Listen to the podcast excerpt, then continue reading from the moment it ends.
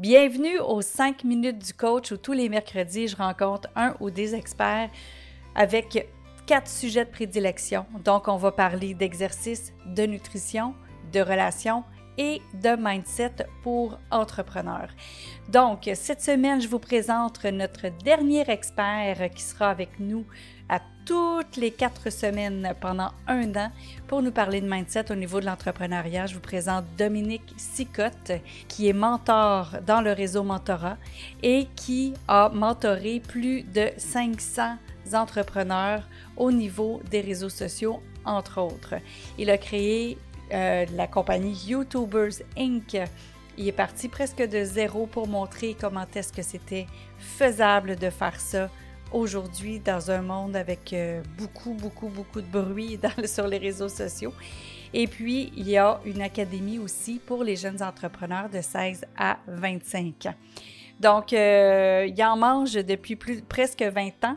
Et donc, je vous présente Dominique Sicotte pour le mindset des entrepreneurs. Bonjour, Monsieur Dominique Sicotte. Bonjour, comment ça va? Ça va bien, toi? Ben oui, numéro un. Je suis tellement contente que tu fasses partie des, euh, des coachs qu'on a. Fait que tu es mon coach en mindset. On va être ensemble pour un an. Fait qu'à chaque quatre semaines, on va parler mindset en entrepreneuriat.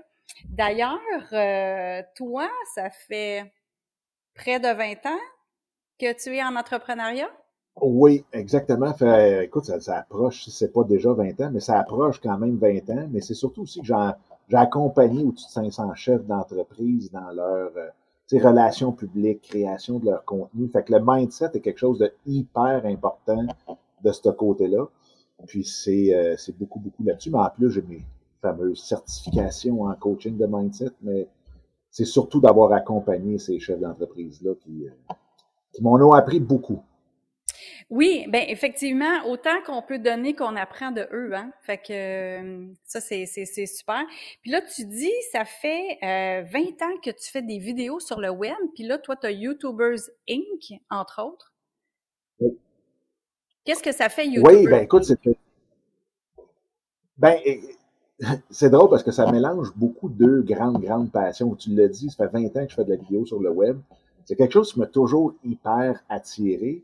Et de l'autre côté, ben, tout le côté business, entreprise, développement de ton entreprise, création de contenu, euh, c'est aussi une des grosses passions. Fait que j'ai mis les deux ensemble, puis ça a YouTubers Inc. Donc, c'est vraiment tout ce qui touche l'économie des créateurs de contenu et de bâtir son entreprise. Donc, le tagline, si tu veux, c'est de développer ton entreprise avec et sur YouTube. Fait que c'est vraiment parce que YouTube, c'est comme le grand parrain de toutes les, euh, plateformes de création de contenu. Puis c'est là qu'il y a le tiers de toute l'économie des créateurs de contenu. Fait que c'est pour ça que YouTubers Inc. a vu le jour. C'est, c'est un peu mon cadeau après 20 ans dans, le métier. Fait que quand tu dis euh, c'est moi qui dis monétiser, mais tu dis l'économie, c'est pour monétiser dans le fond euh, les vidéos que tu fais. C'est ça, YouTubers Inc. Ben, Oui, ben c'est la, la, si tu veux, c'est de, de voir toutes les, les sources de revenus. Donc, la, effectivement, la monétisation de tout ce qui est la création de ton contenu. Parce que, tu sais, on parle de YouTube, c'est sûr que c'est la vidéo. Suite, quand on parle de YouTube, tout le monde pense, oh, vidéo. Mais si tu regardes, c'est 43% du monde qui vont aller découvrir les prochains podcasts qu'ils vont écouter sur YouTube. Et, veut, veut pas, c'est une plateforme énorme pour développer son podcast aussi. Et là, avec même les, les, les onglets communautés sur YouTube, ben, on peut euh, on peut publier des images, des textes, de la vidéo, de vraiment bâtir un écosystème auprès de notre audience pour notre entreprise. Et aujourd'hui, bien, avec tout le changement qu'on a dans l'industrie de bâtir son audience, mais aujourd'hui, on, on, a dépassé le stade de bâtir une audience, on est rendu à vraiment développer notre communauté. Et si on regarde aujourd'hui 2021, bien c'est euh, ou si on regarde l'année passée ou dans ces années-ci, mais c'est au-dessus de 100 milliards qui sont versés dans l'économie des créateurs de contenu. Donc c'est vraiment vraiment chose, un gros, en très bon français, un gros shift, un gros changement, transition de l'économie qui s'en va vers les créateurs de contenu, que ce soit dans la vidéo, le podcast ou autre. Et sur le 100 milliards, il y en a au-dessus de 30 qui proviennent de YouTube directement. Donc, c'est vraiment, hein? vraiment quelque chose de, particulier. Oui, oui, c'est très gros. Dirais-tu que les entrepreneurs gagneraient à, être plus vus? Ben, non seulement plus vus, mais qui interagissent plus avec leur audience. Tu sais, on a eu la, la, grande phase des publicités Facebook et tout, puis je suis pas en train de dire que ça n'existe plus.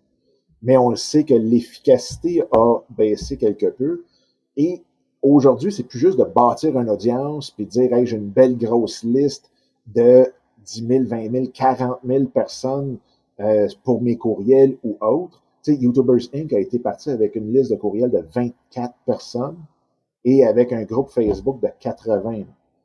Fait que pourquoi? Parce qu'on était tellement proches. On fait, c'est beaucoup, beaucoup l'interaction que tu vas avoir avec ton audience qui est le plus important. C'est vraiment la métrique ou la mesure qui est la plus importante, dans le fond, dans, dans le succès de ton entreprise et non pas la grosseur de ton audience. Parce qu'il y en a beaucoup qui ont des grosses audiences, mais qui font absolument rien avec. Et que lorsque les gens achètent ou se trempent le petit orteil dans le, dans le, ce que le, créateur de contenu a à vendre, ben, ils se rendent vite compte que, oups, c'est vide en arrière. Tandis que quand on est capable de bâtir vraiment tout ce qui est l'interaction puis le lien avec notre audience, c'est là que notre entreprise peut prendre des, ampleurs qu'on n'avait même pas imaginé quand on a débuté. Puis là, toi, tu pas juste YouTubers Inc., tu as l'Académie de l'entrepreneuriat pour les jeunes de 16 à 25 ans. Fait que tu as parti ça en 2019, avant la pandémie. Puis, euh, dirais-tu que les jeunes qui sont dans ton académie, ils ont vraiment... Euh, ils vont avoir pas, je recommence ma question, que en passant par l'académie, tu vois que les jeunes, justement, ils ont beaucoup d'idées innovatrices, ils ont beaucoup, je veux dire, euh, d'avancées euh, vers l'entrepreneuriat. Ben, écoute, oui, puis, puis c'est vraiment un, rêve. De, ça faisait au-dessus de 15 ans que je rêvais de partir cette académie-là. Euh, puis là, ben, tout a fait en sorte que c'est en 2019 que c'était le meilleur temps pour le partir. Et écoute, il y a une anecdote que certaines personnes connaissent que c'est les jeunes, c'est à cause des jeunes que YouTubers Inc. a démarré, parce que ça a été une, une gageure, un, un pari qu'on a fait ensemble, que j'étais capable de partir quelque chose à partir de zéro. Donc, c'est de là qu'est venue l'idée de débuter YouTubers Inc. Et même que lorsque, puis moi, je suis très, très libre, ouvert, soit avec les membres de YouTubers Inc. ou même avec mes, mes étudiants là, dans le, du côté de l'académie, euh, et quand ils ont vu toute l'arrière-scène de ça, ils ont fait, ben là, nous autres, dans l'académie, c'est YouTubers Inc. qu'on veut. On veut ah! apprendre toute l'influence, puis sur la, la, création de contenu, puis comment on est capable de monétiser tout ça, puis YouTube. Tu sais, c'est drôle, hein? Il y a une statistique que je connaissais pas avant de commencer YouTubers Inc. Et c'est que il y a 30% des jeunes Américains qui rêvent d'être YouTubers, ce qui est trois fois plus que ceux qui rêvent d'être astronautes. c'est quand même assez incroyable. Les jeunes rêvent de devenir YouTuber, euh, mais c'est sûr et certain que je pense qu'il y a un, un, travail à faire avant pour tout ce qui est l'éthique, tout ce qui est le comment contrôler le côté émotif de devenir YouTuber avec les haters, avec les fans. On peut devenir des super vedettes, comme on peut se faire démolir. Euh, comment on est capable de gérer toute cette pression-là? Fait que c'est beaucoup, beaucoup là-dessus qu'on va viser avec les jeunes parce qu'effectivement, maintenant, c'est les jeunes vont avoir accès à YouTubers Inc. directement. Euh, as-tu déjà... c'est vraiment super. Puis toi, euh, justement, tu as quatre jeunes euh, dans ta famille. Tu as ta femme et tu as quatre filles. Est-ce que parmi tes filles, il y en a qui font partie de ton académie? Non, ben pas comme étudiants. Euh, Ils sont, euh, dans le fond, là, sont, tu vois, c'est 11, 13, 15 et 18. Euh, la plus vieille travaille avec nous. Elle étudie au, au, cégep en cinéma. Donc, elle s'intéresse quand même beaucoup à tout ce qui est la création de contenu. C'est elle, dans l'académie, qui s'occupe de tout ce qui est euh, diffusion sur les médias sociaux. On a parti un petit trip euh, de TikTok aussi, qui va super bien. On est tous hyper contents de ça. Euh, mais comme étudiante, là, vraiment, vraiment, là, non, pas encore. OK. De toute façon, le papa au souper pour, pour jaser de ça, quand même. ah ouais, oui. Fait que, écoute, je voulais, je voulais te présenter aussi ton côté, le côté personnel qu'on voit souvent moins quand on est quand on est entrepreneur. Fait que tu as quatre filles, il y a ta femme. Vous êtes partis aussi en road trip en famille pendant un an. Ça s'est passé quand ça exactement? De septembre 2017 à septembre 2018. Et ça, c'est quelque chose que je souhaite vraiment à, tout être humain, peu importe votre situation. Euh, c'est quelque chose qui... Tu sais, c'est comme... Euh, comment je dirais ça? Des fois, on, s'imagine quelque chose, puis on se dit on aurait-tu du fun à faire ça? Hmm. Quand on le fait, je pense que c'est multiplié par 10. Wow. Puis quand on revient, on a juste hâte de le faire. c'est, le côté un peu euh, c'est le côté euh, pervers d'un voyage comme ça, c'est qu'après ça, quand on revient, on a juste le goût de repartir. C'est dur de se réancrer dans une routine, dans la discipline, dans le, train-train quotidien.